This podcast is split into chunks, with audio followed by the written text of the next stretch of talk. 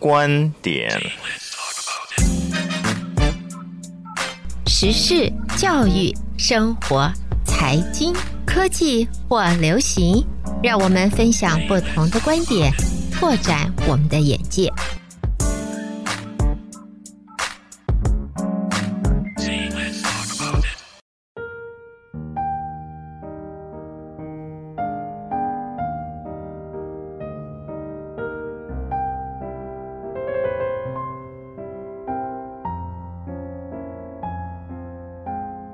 将进酒，杯莫停。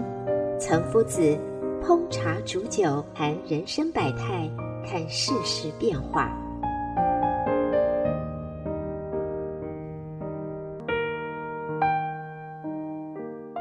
各位德州中文台的听众们，大家好，我是岑夫子。今天跟大家讨论的题目是“沉默的毒”。我记得我以前说过的一篇观点里面。沉默是金，因为有一首歌是许冠杰跟张国荣唱的，很经典的一首广东歌，就是《沉默是金》。今天我说一下，沉默究竟是金还是是毒呢？我们不妨看一看鲁迅先生所写的一些杂文里面，《纪念刘和珍君》这篇杂文里面说到：“惨相已使我目不忍视了。”流言有使我耳不忍闻，我还有什么话可说呢？我懂得衰亡民族之所以默无声息的缘由了。沉默啊，沉默，不在沉默中爆发，就在沉默中灭亡。所以在那个年代，鲁迅先生就指出中国人的一个特点。就是社会上的一个常态，人们大多都是沉默，而沉默是一种毒，足以导致民族的衰亡。在那个时候，鲁迅先生就很仔细地观察了这个社会的现象。所以，我们现在进入到二十一世纪，看看我们的社会里面，确实有很大部分人都是保持沉默。不说话，或者说不说真话，因此对很多事情大家都以沉默来对待。很多人认为沉默是一种很有技巧的生存能力，或者说是一种交际能力，因为只有沉默就不会惹祸上身。但是沉默其实很容易导致一个国家。一个社会、一个民族的衰亡。鲁迅先生的文字里面，他早就指出了中国人最欠缺的认知，正是沉默无声息，导致了民族的衰亡。面对他人的苦难与社会的不公，大多数的人总以为自己不参加、不参与政治灾难，并非自己造成的，自己没有任何责任，社会任何变迁。也跟自己没有关系，只要我过好自己的小日子就可以了，却从来没有意识到，如果什么都不选择，其实也是一种选择。这种情况之下，沉默就等同于赞同。一个民族，如果人们面对不公却一直保持沉默，那么后果也是这个民族所配得的，就是在沉默中灭亡。关于沉默，胡适先生也曾用古人的话说：“临明而死，不默而生。”这其实很明显的展现了胡适先生作为一个知识分子的气节和风骨。然而，“临明而死，不默而生”如果只是极少数知识分子所特有的品质，而不是社会中大多数人的共识，那么这个社会仍然没有希望。仍然会走向衰亡。鲁迅先生的意义，他正在于此。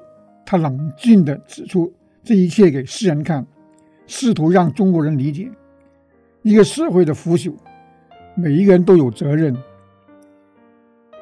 当雪山崩塌的时候，其中的每一片雪花都不是无辜的。我们想想，灾难性的人祸为什么频繁的发生？仅仅是因为作恶者的无耻吗？显然不是。大部分的人祸其实都是由大多数人的无知和少数人的无耻造成的。而这种无知最大的特点就是沉默。而我们看到鲁迅先生的许多作品里面，无不是在揭露世人的这种沉默。面对受苦受难的人，鲁迅是哀其不幸，但更加怒其不争。因此，我们在现代这个社会，虽然已经到了二十一世纪，如果这个社会面对很多不公、很多无耻的事情，民众都保持一种沉默的态度，并不是好事。有些人说，跟我没有关系，我发声没有作用，这是你一个人的问题。如果这个社会大家都看到很多人没有公理的现象都能够发生的话，这个社会的正义才能够伸张。因为如果一个社会的人变成一个好像戏剧里的看客，沉默不说话。那么这个社会是很大的问题。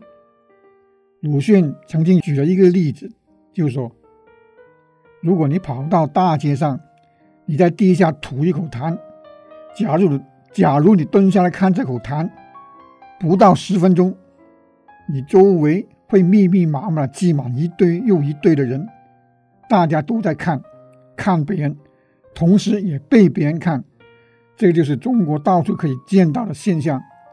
这就是中国所特有的看客现象。同样的，很多人也发现这个特点。如果你在街上对着一栋大楼在看的话，可能很多人跟着你在看。你在地上蹲着看一堆蚂蚁，这个例子也很多人举过。你在上班的时候，有些人蹲在地上看一个蚂蚁，结果很多人围着在你看，他不知道看什么，你互相看我，我看你。大家都不说话，但是可以足足的堆满一堆人在，也不说话在看。这个社会现象就是看客的现象。因此，这些看客他只是看到别人的纷争，看到别人的苦难，从来不觉得他人的苦难也与自己有关。如果有关，那也是在看有人被砍头的时候，去抢点人血馒头。这种看客现象本质就是沉默。看客人从来都不会为公益发声，只会为权力喝彩。所以，我们说，沉默是一种毒。就算在今天的这个时时代，我们更加需要大家要发声，要发出正义的声。对于不正的东西和现象，都要发声。我们也更应该。再读一下鲁迅先生的作品，因为我们知道鲁迅的作品是揭露社会的黑暗。就是毛泽东也曾经称赞过鲁迅，他说鲁迅的骨头是最硬的，他没有丝毫的奴颜和美骨。因此，我们说现代虽然已经离鲁迅的时代近将近一百年了，但是。重新读他的作品，也是对这个社会很有益的。希望这个沉默的毒素要变成正义的声音。谢谢大家，我是陈夫子。今天跟大家讨论的题目是：沉默是毒。